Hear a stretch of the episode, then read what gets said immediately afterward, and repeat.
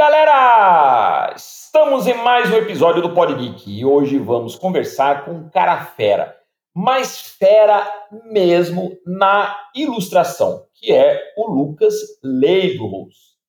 Tenho um carinho muito grande por esse profissional, porque tive o prazer de acompanhar seu despertar artístico quando foi nosso aluno na escola, na unidade da Visuarte, na cidade de Piracicaba quando ainda era garoto. E hoje ele é um profissional extremamente respeitado no mercado. Trabalhou nos melhores estúdios de ilustração de São Paulo e atualmente faz desenhos para games, para a conceituada empresa Wildlife Studios, uma das maiores do mundo em jogos para celulares.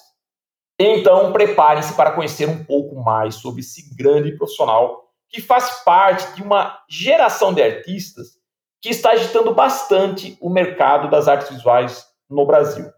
Lembrando que nossa gravação ainda está em sistema home office e por isso peço a paciência de vocês, caro público do Podgeek, caso ocorra alguma interferência durante nosso papo. Preparados para mais esse papo legal com um profissional do mundo geek? Então, vamos começar!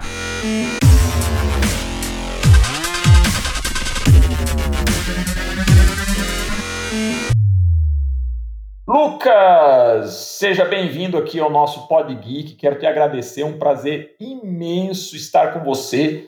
Né? Tenho um carinho muito grande por você, rapaz, porque eu te conheci garoto ainda na escola, na nossa escola lá em Piracicaba. Então, um prazer imenso estar com você aqui, viu? Seja bem-vindo.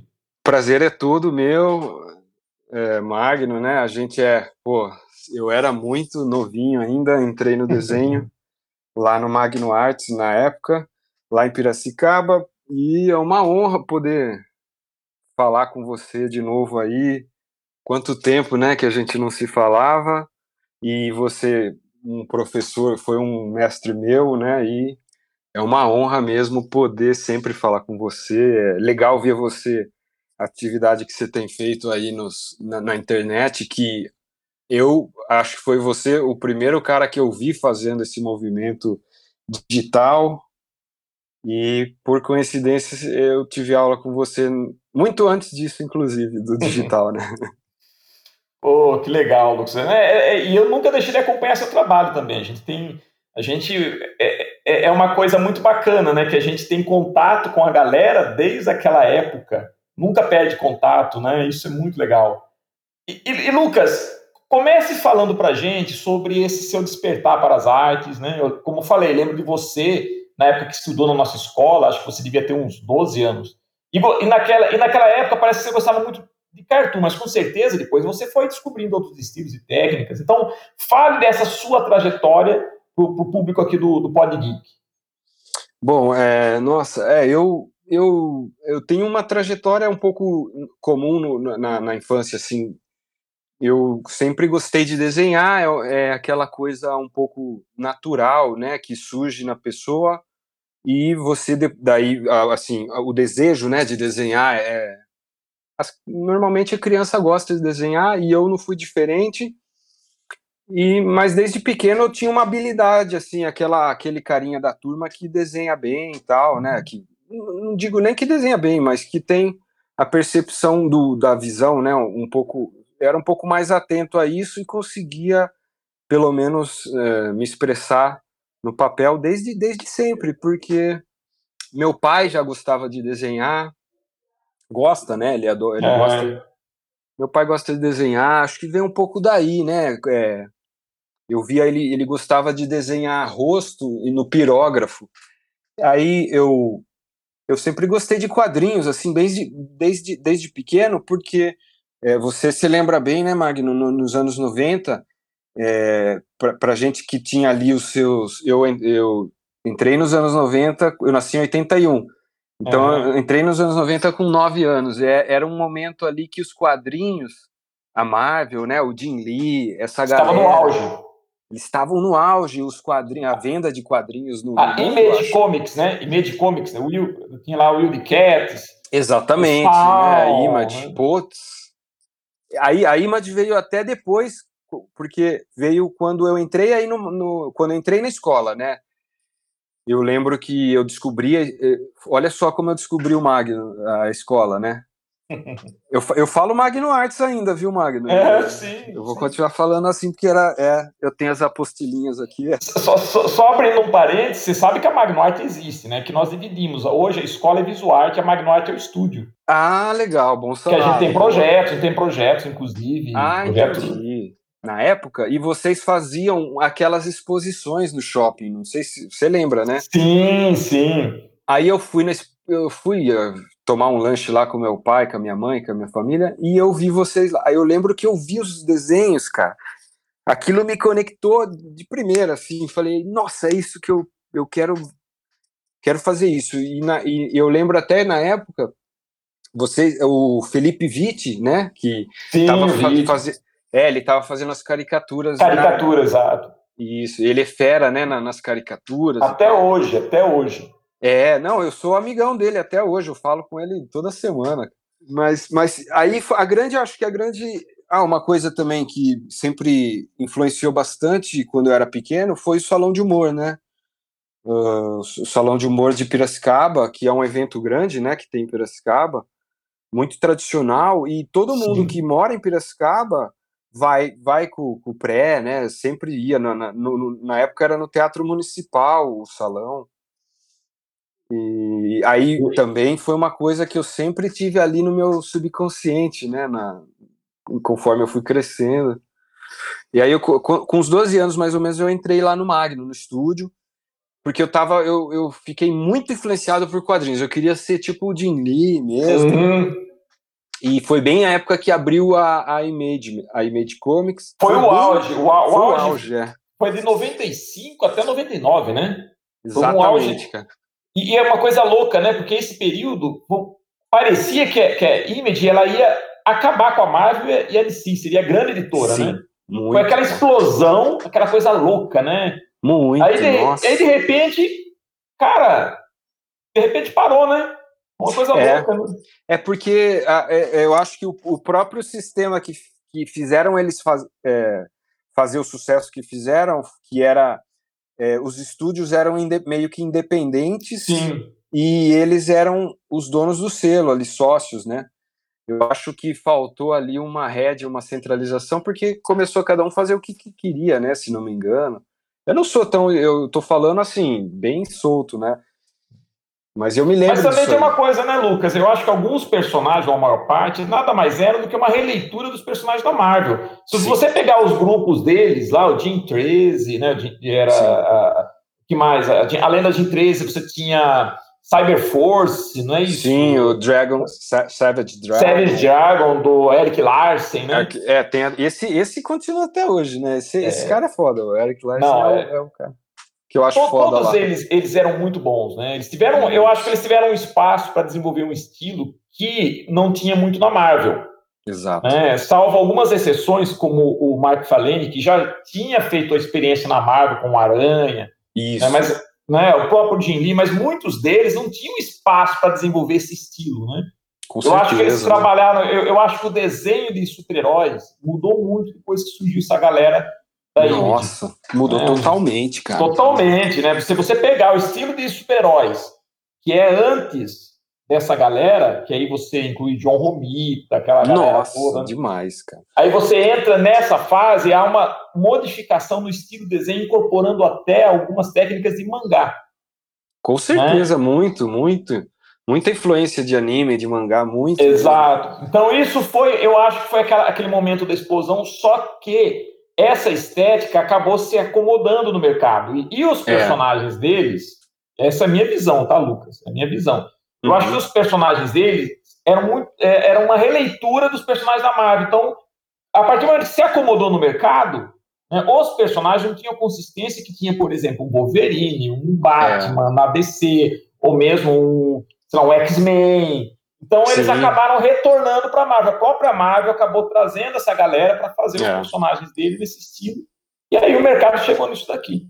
Mas é foi uma grande influência para sua geração, viu? Acho que sua geração cresceu muito com Nossa, né, é influenciado por esse pessoal. Muito. Você vê, é, o, por exemplo, é, eu sou eu sou casado com a irmã do Bill.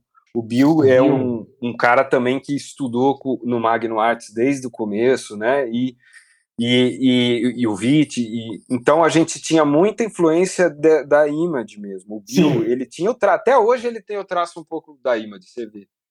Eu me lembro dos, você lembra dos fanzines? Eu lembro fazia? muito, cara. Muito. Eu tenho alguns guardados até hoje no nosso, no nosso acervo. O, demais, o, Bill fez o Darkness. Né? O eu Darkness lembro. é. A, a, galera fazia os personagens, era tudo releitura dos personagens Nossa. da Image. Muito não, copiado, né? Muito não, você imagina, você Image estava fazendo uma releitura da Marvel, a galera fazia da Image, então era um, era um, um assim, é, é, é. reciclando o outro, né, cara? Era muito legal, né? Era, era muito isso. Eu lembro, eu lembro. Eu, o Bill acho que tem uns desenhos dessa época também. É, direto eu vejo lá. E, e mas, mas o mais legal de tudo dessa época, eu acho que uma coisa importante são, são algumas coisas importantes ali da escola. Primeiro, gerou um monte de profissional, né, que da região de Piracicaba e aprender os fundamentos do desenho, a gente não tinha onde aprender. Era um negócio. In, in, é, não tinha internet, para começar, é. não tinha acesso à informação como é hoje. Então a gente, a gente ali na é, pré-internet tinha, é, tinha, além do, da, dos fundamentos do desenho que a gente aprendia lá, a gente se agrupava também. Então, sim, trocava informação ali. Né? Encontrou né? a tribo, né? Encontrou uma Exato. Muito, era muito, muito eu, eu era muito legal tudo todo todo para mim né para mim era muito legal porque eu ia no sebo que era do lado ali antes né tinha os sebos bem do lado do prédio né do, do, do da Sim. escola eu ficava lá eu tenho todos os quadrinhos que eu comprava na época eu tenho tudo aqui no, no estúdio e, e aí eu subia lá naquele prédio Domus né que na, lá uhum. É Domus que chama, não é? Era isso. Isso, isso. Ainda hoje é esse nome, né? É, então, e tinha aquele aspecto meio retrô do elevador. É. Eu achava muito legal, cara. Eu gostava muito. Era um ambiente que eu também realmente eu me encontrei e desenvolvi o desenho. Foi, eu vejo claramente ali um salto porque eu aprendi perspectiva, anatomia, é, so, luz e sombra, né? Como estruturar o desenho, uh, traço, firmeza no traço, fiz o curso de quadrinhos, né, que era na época, uhum. uh, e, cara, foi um negócio, assim, bastante importante, né, para mim, eu, por isso que eu, eu vou agradecer para sempre o, o, acesso que você deu pra gente, para mim, principalmente, ali, muito, muito legal, cara, e aí mudou um pouco, o, aí eu, nessa época mesmo, eu queria ser profissional do desenho, do, dos, dos 12 para frente. Que eu entrei no Magno, fiz, acho que eu fiz um ano, um ano e pouco, e aí eu comecei a ficar um pouco mais adolescente, fui, eu saí do, do, desenho, mas eu continuei, continuei desenhando, e eu comecei a pintar em casa. Eu pintar em tinta acrílica meio que por mim mesmo, assim. Uhum. Aí eu, eu, no Magno eu lembro que a gente aprendia a mexer com o nanquim, com o pincel, e que é uma coisa difícil no começo, né? É. E aí eu consegui. Hidrocor diluído, a gente passava o hidrocor diluído Isso, também. É, o hidrocor, aguado, né? Aguadinho. Isso. Então aquilo me tirou o medo do, do pincel mesmo, e, e, eu comecei por conta é, aprender a tinta acrílica porque eu gostava já, eu tinha uma coisa do realismo. Já nessa época eu já comecei a ver os, as capas, né, dos quadrinhos e, e comecei a ver o Frazetta, esse tipo de, de artista que vinha nos quadrinhos. Aí eu comecei a me interessar por isso. Aí, então, é, né, na década de 90 também foi muito forte, muito, muito, muito forte a qualidade do, dos caricaturistas no salão de humor. Sim é, veio uma leva realmente. É, o que aconteceu nessa época foi. No, come... No começo dos anos 80, teve o, o Cárcamo, ele fez umas caricaturas no Salão de Humor que influenciaram artistas que vieram nos, nos anos 90, assim, sabe? Que, que foi o Batistão, o Dálcio, o, o, Kim, o Quinho. E e, e eu fui muito, muito, muito influenciado pelo Dálcio nessa época. Uhum. Quando eu já tinha ali os meus 15 anos, eu vi o trabalho, do, eu vi um Chico Buarque que o Dálcio ganhou o salão. E, aí aquilo foi, foi tipo um, um, abriu minha cabeça, assim, foi um negócio instantâneo. Que eu falei, eu preciso, quero fazer, é por aqui que eu vou direcionar o meu, meu desenho, né? Aí eu comecei a tentar fazer caricatura. Na mesma noite eu fui para casa e comecei a tentar fazer caricatura com o que eu podia, com, com acrílica, que eu já estava meio que começando a mexer. Aquilo me impulsionou para tentar fazer realista mesmo, assim, igual eram os, os trabalhos que o Dalcio fazia. E ele, na época, ainda não tinha internet, é, era só, era só tipo a época do Príncipe Pérsia, assim, só tinha. Uhum. Então, até tinha o computador, mas não tinha a internet, né, do jeito que é. E eu, eu no salão de humor eu aproveitava para conversar com o Dalcio, com o Batistão, que são até hoje são os caras assim que eu, para mim, são os, os, os né? meus art heroes que falam, né? E o Dalcio, o Batistão e o Páfaro, todo o pessoal ali que, que rodeava, a gente ficava envolvido, o pessoal envolvido com o salão, né? E foi bem por aí que eu foquei bastante, alguns anos. Eu até voltei para a escola, para o Magno, né? Eu voltei a querer estudar exatamente para mexer com tinta. E eu entrei no curso de caricatura lá com vocês. A escola aí era na frente da, do colégio, daquele colégio. E agora não vou saber. Lá na Cidade Jardim, né? Isso. Era uma casa azul, se não me engano. Isso. E Nesse período você chegou a fazer caricatura nos nossos eventos. Exato. Ou com você para fazer caricatura na hora, né? Exato. É, eu vou, eu vou, eu, eu foquei bem nessa época. Eu falei, preciso voltar a estudar, e, é, estudar é, mais técnica. Eu sentia que eu não conseguia, porque quando eu estudei quadrinhos, a gente, eu estudei anatomia, eu fiquei com aquele formatinho de desenho de quadrinhos, né, que é um pouco mais voltado para o estilo de quadrinhos, um pouco mais para a narrativa.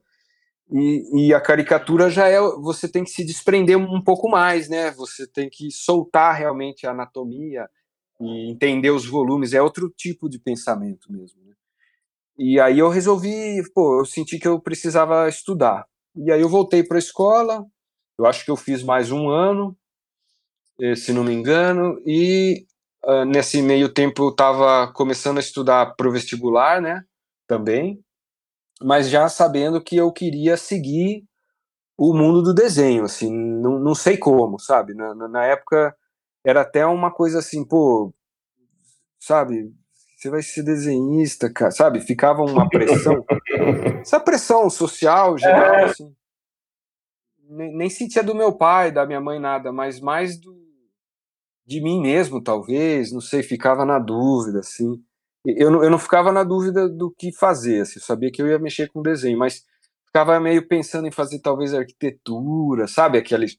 Na é. época era comum esse pensamento, sabe? Uh, mas aí eu descobri o curso de design gráfico, e eu nem sabia o que, que era na época, estava fazendo cursinho e eu descobri o curso de design gráfico, e eu comecei a... Aí eu descobri, é um curso legal para quem quer trabalhar uhum. com ilustração, né? e eu passei em Londrina, na, na Universidade Estadual de Londrina, né? Uh, nesse período eu já estava mandando as, a, os meus trabalhos para o salão já, né?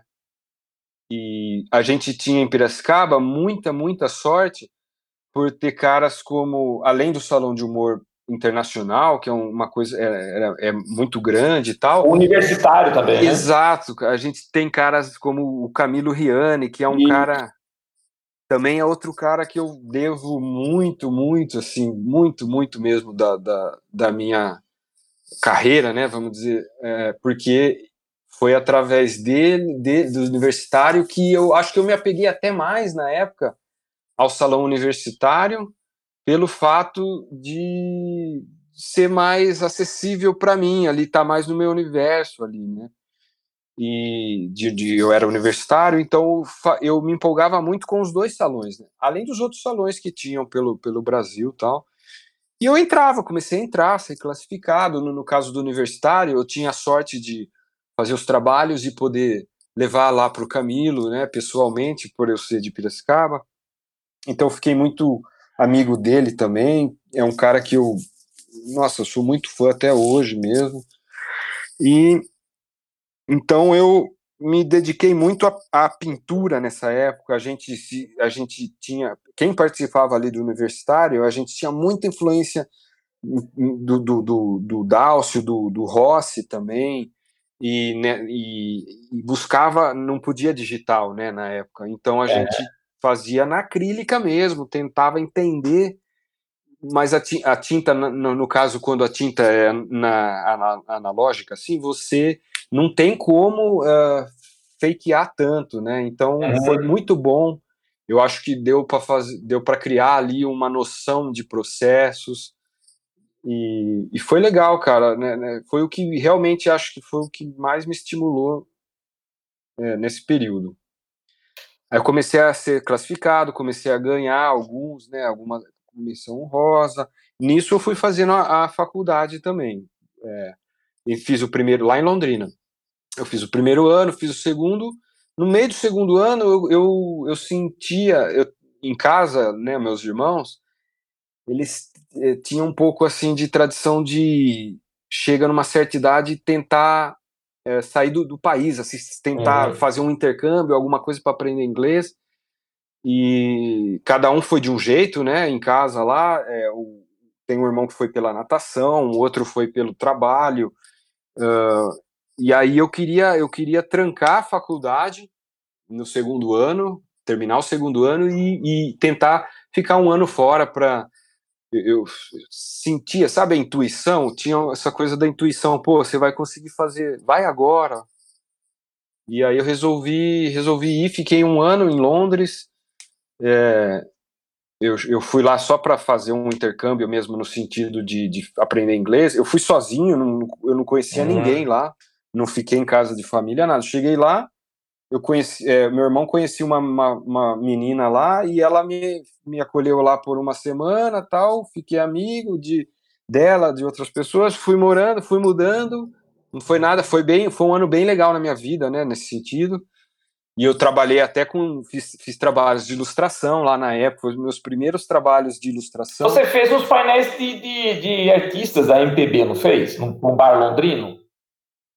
O painel de artistas MPB. Ah, fiz, sim. É? é, então. É, eu, na época, eu, eu, eu trabalhava num restaurante.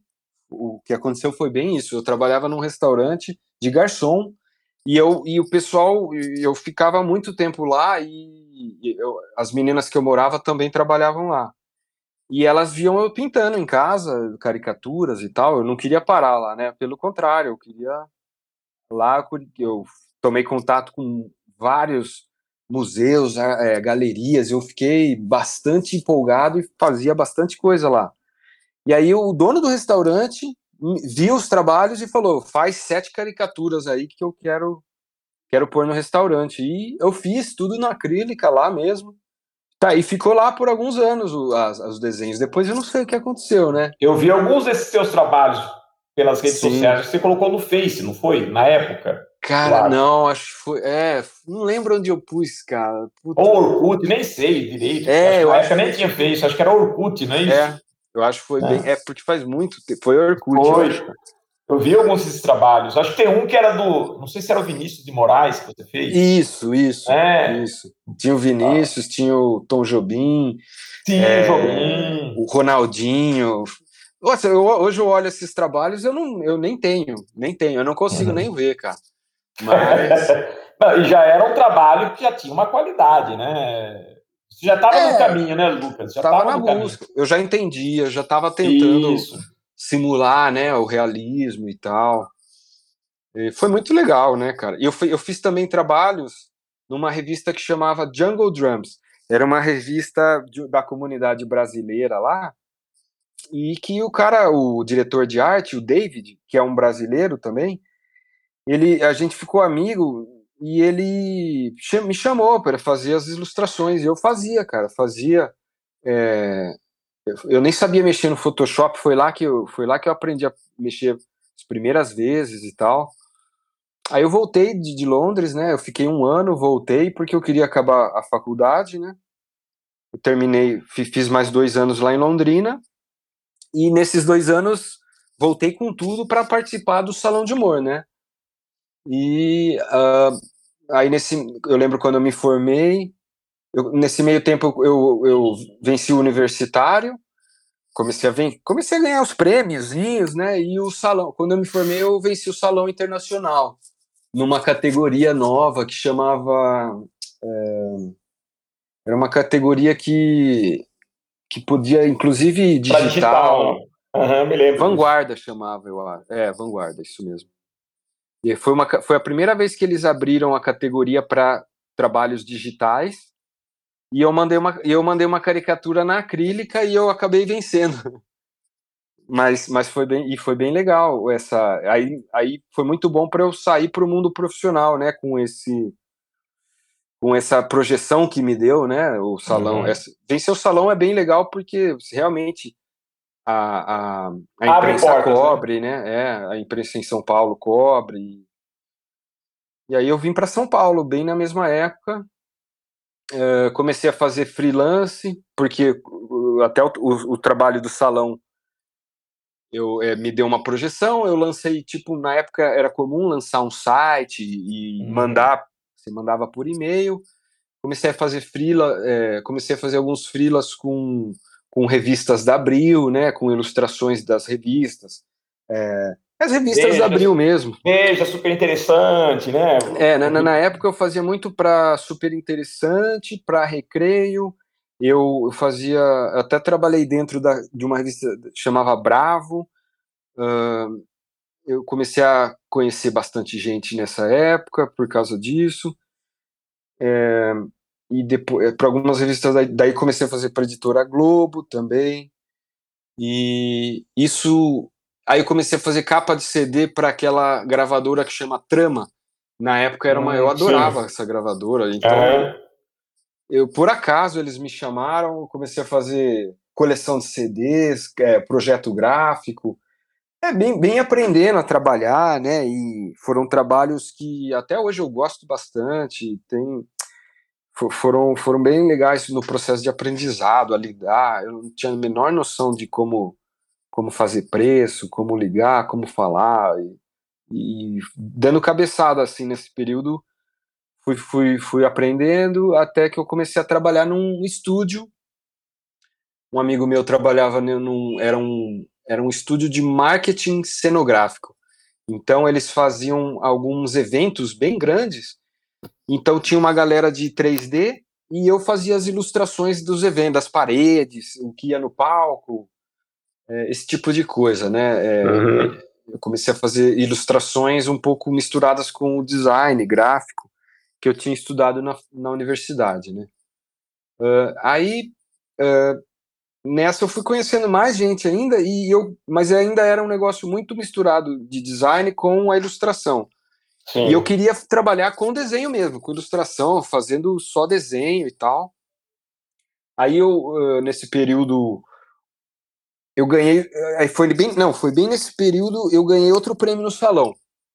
Aí eu, aí eu lembro que esse prêmio do salão me ajudou a, a projetar para o pessoal da Macacolândia. Que é um grande estúdio, né? Grande Sim. estúdio de ilustração, né?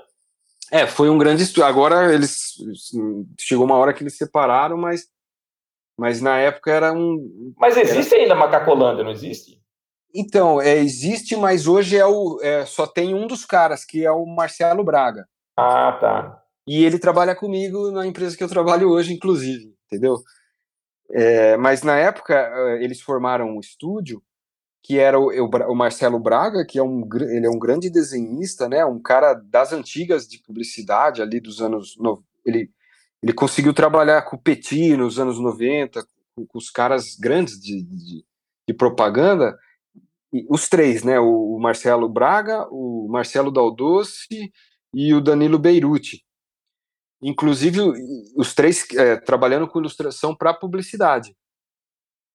E aí eu entrei lá para ajudar eles, para trabalhar, para fazer uma, as ilustrações e pegar o jeito, né, de como faz.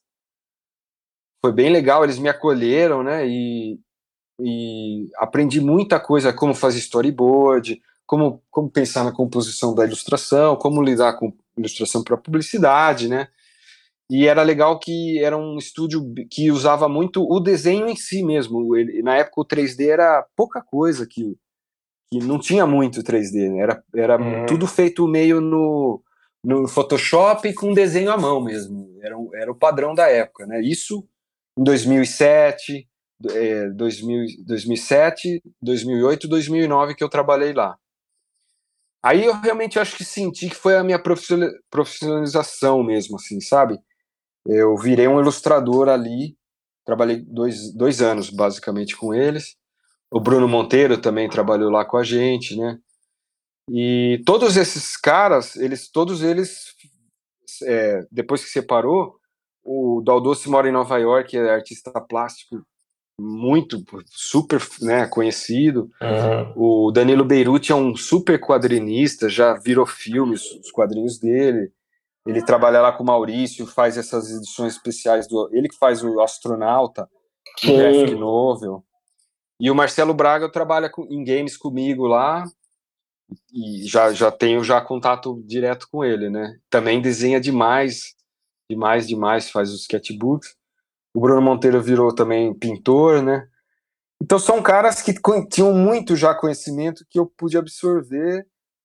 E nesse período eu fui chamado por outro pessoal da Tecnoimage, que era um estúdio e eles faziam tratamento de imagem na época para embalagem. E eles estavam querendo abrir um espaço para ilustração também, para publicidade. E Você eles... foi sócio, não foi? Da, da Fui, então. Depois eu virei, virei sócio junto. Mas no começo eu entrei contratado, porque quando eu é, pelos salões de humor, eu fiquei, é, eu fiquei muito fã de um cara que chama Thiago Reusel, que é um grande ilustrador também, é um cara muito, muito fera, e é um cara, é um dos primeiros caras da pintura digital mesmo no Photoshop, uh, depois dessa geração do Dalcio e tal, ele era da minha geração mesmo, é um dos caras que estavam se destacando muito nesses sites, nesses, na época era o CG Society, que era um portal de CG mesmo, que misturava já 3D, ilustrações de 3D com ilustrações de pintura digital. E ele foi um cara que despontou muito no mundo, assim, é, nessa época já. Aí eu cheguei na Tecnoimage para conhecer, ele estava lá. E a gente já se conhecia por se ver nos trabalhos no salão universitário porque teve ano que ele ganhava e eu ficava em segundo. Teve ano que eu ganhei e ele ficou em segundo. Ficou nesse. Eu já conhecia os trabalhos, eu cheguei lá, meu, o cara tava lá, falei, é, eu vou ficar aqui, então, vou sair. Aí eu saí da Macacolândia, fui para lá. Aí no mesmo dia que eu entrei, entrou um cara de 3D que chama Pedro Conte. Aí esses dois caras, o Thiago Royce e o Pedro Conte, e eu, né, é, esses dois eles eles eles são super eles viraram artistas enormes no, no, mundo CG né são caras que já na época eram muito talentosos tal e eu tive quando eu, eu quando eu entrei lá no estúdio o Pedro entrou comigo o Thiago Royce estava lá e aí também tinha o Mariano Steiner que também é outro artista de 3D gigante hoje o cara é gigante estava começando na época então eu dei muita sorte, na verdade. Eu só, eu só tenho, eu tenho muita, muita, muita, muita sorte de estar ali naquele momento. É, é, gente... é, assim, né, Lucas? É, na verdade, não é só a sorte, é você saber, você escolher uma profissão, você buscou e aproveitou as oportunidades que foram surgindo na sua vida. Não é verdade? Sim, com certeza. É, é, exato. E conforme cara. você foi, cada passo que você deu, o seu trabalho foi se aprimorando. Você foi, em com cada certeza. experiência que você teve, você incorporou coisas novas no seu trabalho. E isso foi fazendo com que você fosse crescendo no mercado. Não é verdade? Sim, sim. É, entre Não, altos é... e baixos, que acontece com certeza nessa trajetória, você teve altos e baixos, altos sim. e baixos. Mas sempre foi se encontrando, não é? É, então, tem uma coisa que eu sinto, até uma coisa que quando você é novo, eu sinto que a gente, no geral, não, tá, não dá tanto valor, que é ouvir um pouco a intuição também, sabe? Eu, eu sinto, a gente não eu, a gente não compreende é, a ciência talvez não compreenda exatamente uhum. o que, que é essa inteligência que tem gente que tem muito aguçado, né, cara? Do mesma maneira que tem gente que tem o racional muito aguçado, tem gente que tem essa coisa da, da, da intuição muito aguçado e consegue se encaixando, parece que é sorte, e vai dando certo pelo feeling, né, que você vai tendo. Sim. Comigo acontece demais isso e eu hoje em dia eu valorizo muito isso. Eu tenho essa coisa assim, eu sinto que mesmo a mudança da Macacolândia, que era um estúdio com caras bastante renomados no mercado, e eles não queriam que eu fosse embora, né?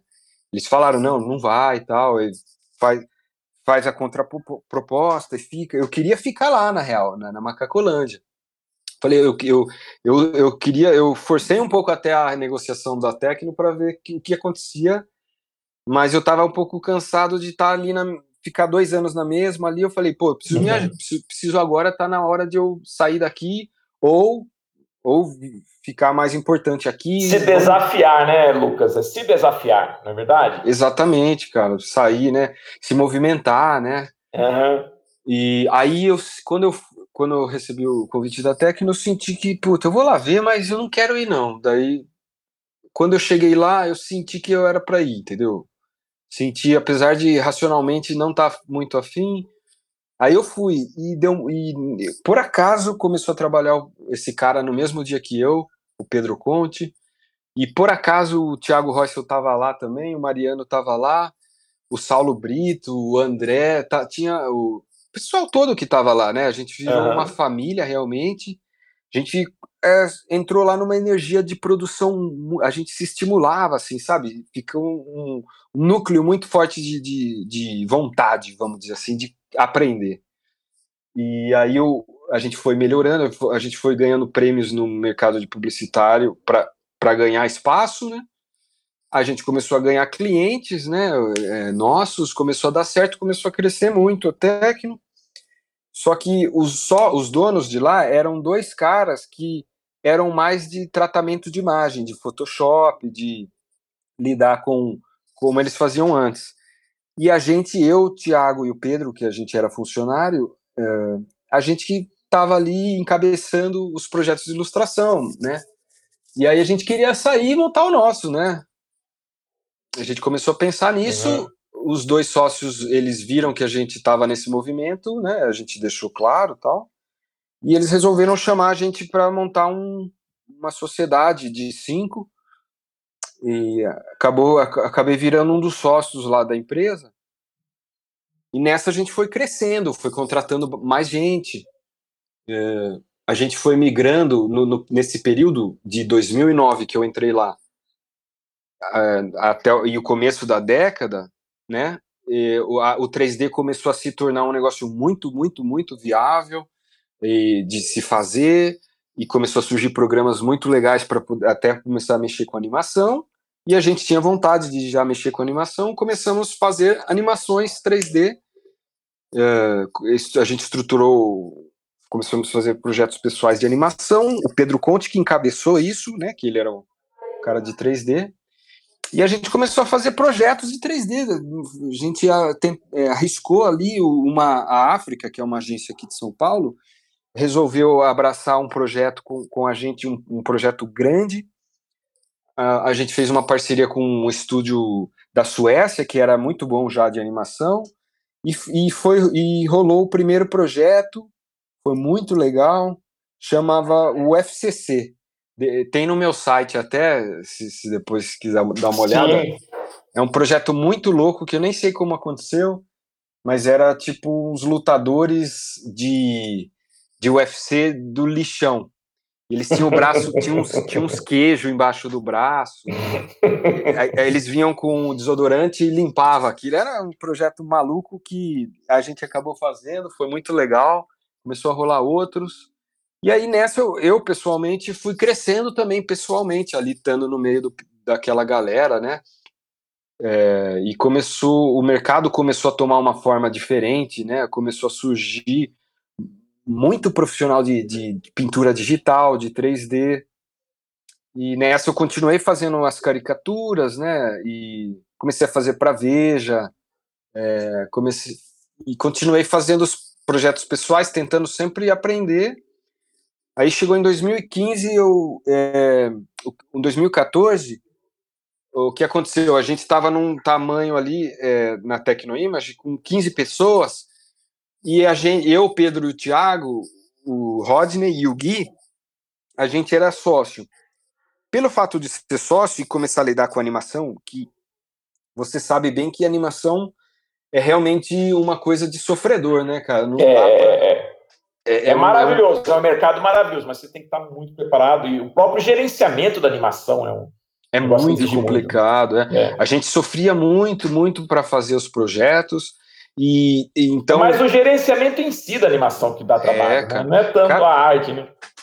É, então, na verdade, o processo de ilustração todo ele é, né, ele tem que estar tá com uma engrenagem funcionando, porque uhum. Se a arte falha ali, o, gerenciamento falha e o cara que vai fazer o modelo falha e atrasa e tudo atrasa, né? Então é realmente uma máquina de é um projeto, são projetos de várias pessoas, então tem que ter um gerenciamento. A gente estava fazendo para publicidade que exige muito e isso, é, isso foi legal, né? Que a exigência da publicidade, apesar de ser um mercado difícil de trabalhar, né? É um mercado que exige muito a qualidade. E, então foi. Era, né? Não sei como tá. Hoje eu não estou mais trabalhando com isso, na verdade, mas estou trabalhando bem menos. Uhum. Mas na época, na época era, era, era puxava, a gente ficava, varava bastante noite, era uma vida não. Eu, eu, eu não concordo muito vendo hoje em retrospecto, vendo assim, putz, eu achei que não precisava ter forçado tanto, né? A gente trabalhava muito, mas foi legal, foi legal para poder crescer. Tem um lado bom. E, e, eu queria muito, desde essa época, desde antes até, eu gostava muito do mercado de games, cara. De, Sim. Eu sentia que eu sentia que o mercado de games tinha mudado demais já nesse, nessa altura, em 2015 começou a surgir os, os sites, o ArtStation, né? Que uhum. eu, aquilo me atraía demais. Eu, eu, teve um, eu lembro até que teve um momento que eu me liguei que os artistas que eu mais estavam me influenciando eram artistas do mercado de games, né? E eu sempre conversava com os amigos, né? Que pô, talvez, né? Uma hora eu vou, mas deixa, deixa, deixa que uma hora vai dar certo, sabe? Ficava com aquilo na cabeça, tal. E aí em 2015 eu resolvi sair e falei, pô, agora eu tô em casa, eu vou. Continuei fazendo os projetos de publicidade normal, ilustração, é storyboard, color key para filmes, de, tudo publicidade, né? E eu comecei, de repente, comecei a fazer alguns projetos de games, de ilustração mesmo. Então, splash para jogos, é, os jogos têm muita, muita ilustração, né? Sim. Para jogos celular eu comecei a fazer projetos. E projetos assim, essas splashes, essas ilustrações que abrem o jogo, né? Uhum. E aí eu, eu nessa e fui fazendo publicidade junto. Eu passo, passou dois anos que eu fui fazendo os dois, fazendo bastante projeto em geral e em casa, né? No estúdio aqui que eu tenho em casa. E eu comecei a fazer muito projeto para essa empresa que chama Wildlife. É uma empresa de jogos que eu, uns amigos meus começaram a trabalhar lá e começaram a me chamar para fazer esses, esses freelas, né? Aí eu comecei lá, fui, conheci, é, a empresa começou a crescer demais. Hoje época... é uma das maiores do mundo, não é? É, hoje é uma das. Então, é impressionante, o negócio é. tá todo vapor. Hoje já é uma das maiores do mundo. Jogos de celular, não é isso? É só jogos de celular. Isso. Jogo, jogo para celular. E jo é que jogo, jogo para celular, hoje em dia, o mercado é mais do que 50%, uhum. né? Do, uhum. é um negócio que quem, quem tá no mercado hoje em dia, eu sinto. Foi muito bom eu estar tá nesse mercado pela projeção do que vai se tornar, né? E, mas, mas eu comecei a fazer freela para eles e o, Mar, o Marco, que era o diretor geral na época lá, ele sempre me. É um Marco Furtado também, é um grande ilustrador. Ele era diretor geral lá da Wildlife na época. E, e, e começou a. Ele me chamava, vamos, pô, você não quer trabalhar aqui e tal. E eu tava. Só que eu queria. Não queria de novo voltar num estúdio. Eu, pô, eu tô em casa, tá todo equilibrado, tá tudo indo tal. Mas eu comecei a sentir muita falta exatamente das pessoas me julgando, falando, pô, por que você não faz isso aqui quando você fica sozinho no seu, na sua caverna em casa? É, você não tem interação, né, Lucas? Exato. Você, é, quando você está num estúdio com grandes artistas ao seu redor, você potencializa demais, mais demais, demais, é. demais, né? É a mesmo, é a mesma, exata mesma, a mesma, o mesmo raciocínio de quando eu entrei no Magno na década de 90 e tava ali o Bill, tava ali é, o Vit, o Vit, né? Tava esse pessoal que a gente se potencializa junto, né? Ah, e vou abrir até um parênteses, você voltou a falar da escola, eu posso até falar para você que eu aprendi muito com os alunos, cara. Imagino, cara. Não, imagino. Cada uma coisa que me fez também me atualizar no mercado, até com desenho estético, foi a renovação dos alunos. Porque Sim. aluno traz muita coisa para você, e muito Nossa. desafio, traz novidade. Isso é muito legal. Eu, eu falo para você que eu aprendo muito mais com os alunos que eles comigo, cara. Da arte visual, se atualizar nas pranchetas. Cada prancheta, né, tem prancheta aqui que ela foi reciclada, mas é a mesma prancheta que talvez você tenha sentado e outro Que legal, olha só, cara. Não é louco, né? Quer dizer, Nossa. naquela prancheta, quantos universos e mundos mudaram? Você você falando comigo, você falou da sua referência com relação a, a, a, a image na época. Hoje a referência é outra. Totalmente. Hoje o, aluno, hoje o aluno não chega com um quadrinho debaixo do braço, ele chega com um tablet, ele chega com um Sim. celular, e ele te passa isso. O professor, eu quero aprender isso aqui, eu tenho. Sabe, então, o próprio aluno te traz o desafio. Sim. Isso é muito legal. Por isso que eu falo que eu aprendo muito com os alunos também. Né? Isso é muito bacana. Nossa, imagino, com certeza, né? É, além do, a gente, de uma certa maneira, no caso, eu tô, eu tô lá na, na Wildlife, por exemplo. Eu tenho que me atualizar exatamente o tempo inteiro com, com o que está acontecendo no, mercado de games, por exemplo, que é um mercado que se atualiza, se atualiza muito em questão de estilo, né? E, e é rápido, né, Lucas? É muito é, rápido, né? É, muito rápido e é muito rápido, muito, é, tá cada vez mais rápido. E, e eu tenho muito contato, por exemplo, com meu sobrinho, o Davi, que ele adora, ele tem 12 anos, ele adora games, e através dele eu aprendo demais, sem dar aula é, pra ele, só conversando né? Ele desenha, a dama desenho, adora. Então, Mas isso tem algo a ver também, ô Lucas, que eu sempre falo, né, com a, com a tua, você está falando da questão da intuição, da intuição, né? É. Tem a ver também com a tua mente, sua visão de mundo. Você, porque às vezes você tem a mente, tem aquelas pessoas que têm a mente fechada.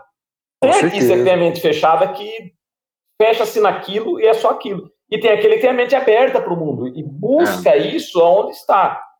Né? Você, você falando da tua trajetória, veja quanta coisa você fez.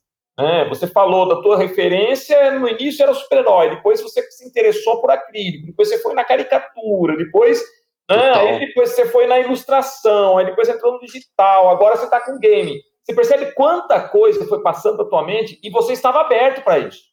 Sim. É, é, Eu, eu, eu, eu realmente é uma coisa, uma característica até que eu tenho bem clara, assim, eu fui passando por vários é, vários tipos, né, de, de, totalmente sem querer, assim, é, totalmente fa querendo fazer as coisas e, e uma coisa que na, na época eu achava, hoje já não é tão, mas na época que eu estava ali estudando, no, quando eu estava um pouco mais jovem, para começar a trabalhar, era, era um desafio você viver de desenho, sabe? Era, era uma coisa que eu não sei como é hoje exatamente para quem está entrando, mas eu lembro que era o meu objetivo era realmente sobreviver de desenho, assim. Eu achava que ia ser um negócio, é, era um desafio isso para mim, uhum. né? Que, que você vê que uma coisa era mais básico ali, mais do que querer fazer um fazer que sua arte tome uma força e ganhe ganhe o mundo e tudo mais. Na época era um pouquinho mais humilde mesmo, é a coisa de tentar sobreviver do desenho, fazer o que dá ali. E então é eu, eu fui bem a transição, a geração de transição do que é Sim. é hoje, né? Muito legal, viu, Lucas? Olha, papo muito bacana. Olha, muito bacana mesmo. É um prazer imenso ouvir você, essa sua trajetória. Você esteja certo que o público que está escutando a gente, né, você passar essa experiência vai estimular muita gente da nova geração que, que escuta a gente, porque aqui no Pod Geek a gente conecta gerações, é como, como a gente sempre fala, que a gente traz desde aqueles pioneiros mais tradicionais até uma nova geração. Então é muito bacana. E, e eu quero muito agradecer você por ter aceito esse convite, ter estado aqui com a gente. Se você quiser deixar aqui, falar para o pessoal suas redes sociais, site, deixa aí para o pessoal te acompanhar. E, lógico, você vai estar também numa live com a gente no nosso canal do YouTube. Então, se você quiser deixar suas redes, por favor, pode falar aí para o pessoal o site. Beleza, né? Primeiro eu queria agradecer. É difícil falar com você aí. Eu, a gente não se, se fala, não, não que seja difícil pelo seu lado, eu acho que é difícil é. mesmo, no geral. Mas eu sempre, cara, vou realmente agradecer de coração você estar tá ali em Piracicaba naquele momento, né? E ter ensinado, ter mostrado lumes pra gente, ter mostrado os fundamentos do desenho. É, sem isso, eu com certeza ia ter uma trajetória bem mais difícil do que essa que eu falei. E, e realmente você grato eternamente. Eu agradecer a quem está ouvindo também, né? O, o, e os meus contatos, eu, eu uso mais, tem o site, né? Que é lucaslabels.com. E quem quiser ver o Instagram também, que acho que é uma. Hoje em dia é uma mídia que a gente atualiza mais, tem mais contato ali com o dia a dia é, é Lucas, Le, é Lucas Labels também no Instagram. Só, é, Labels é difícil, mas põe Luca, Lucas Lei no Google, já de repente já aparece. É L-E-I-B-H-O-L-Z, Lucas Labels. E é isso. Valeu, viu, Magno? Brigadão. Eu que agradeço. Demais, e aqui, aqui a gente deixa sempre uma mensagem. Né? O nosso lema é seja um herói. Eu sempre falo, a gente Pô. traz aqui no Pod Geek só heróis. Heróis como você. Você é um herói que e, isso. pessoal, aqui nós tivemos esse papo muito bacana com o Lucas Labels, né, dessa geração nova de artistas que está atuando nesse mercado. Veja que ele atuou na área de caricatura, tudo, e agora está no mercado de games. Então, pessoal, vocês que gostam de arte, gostam desse mercado, né, sigam o exemplo do Lucas e, como ele, também sejam heróis. Então, pessoal, até a próxima.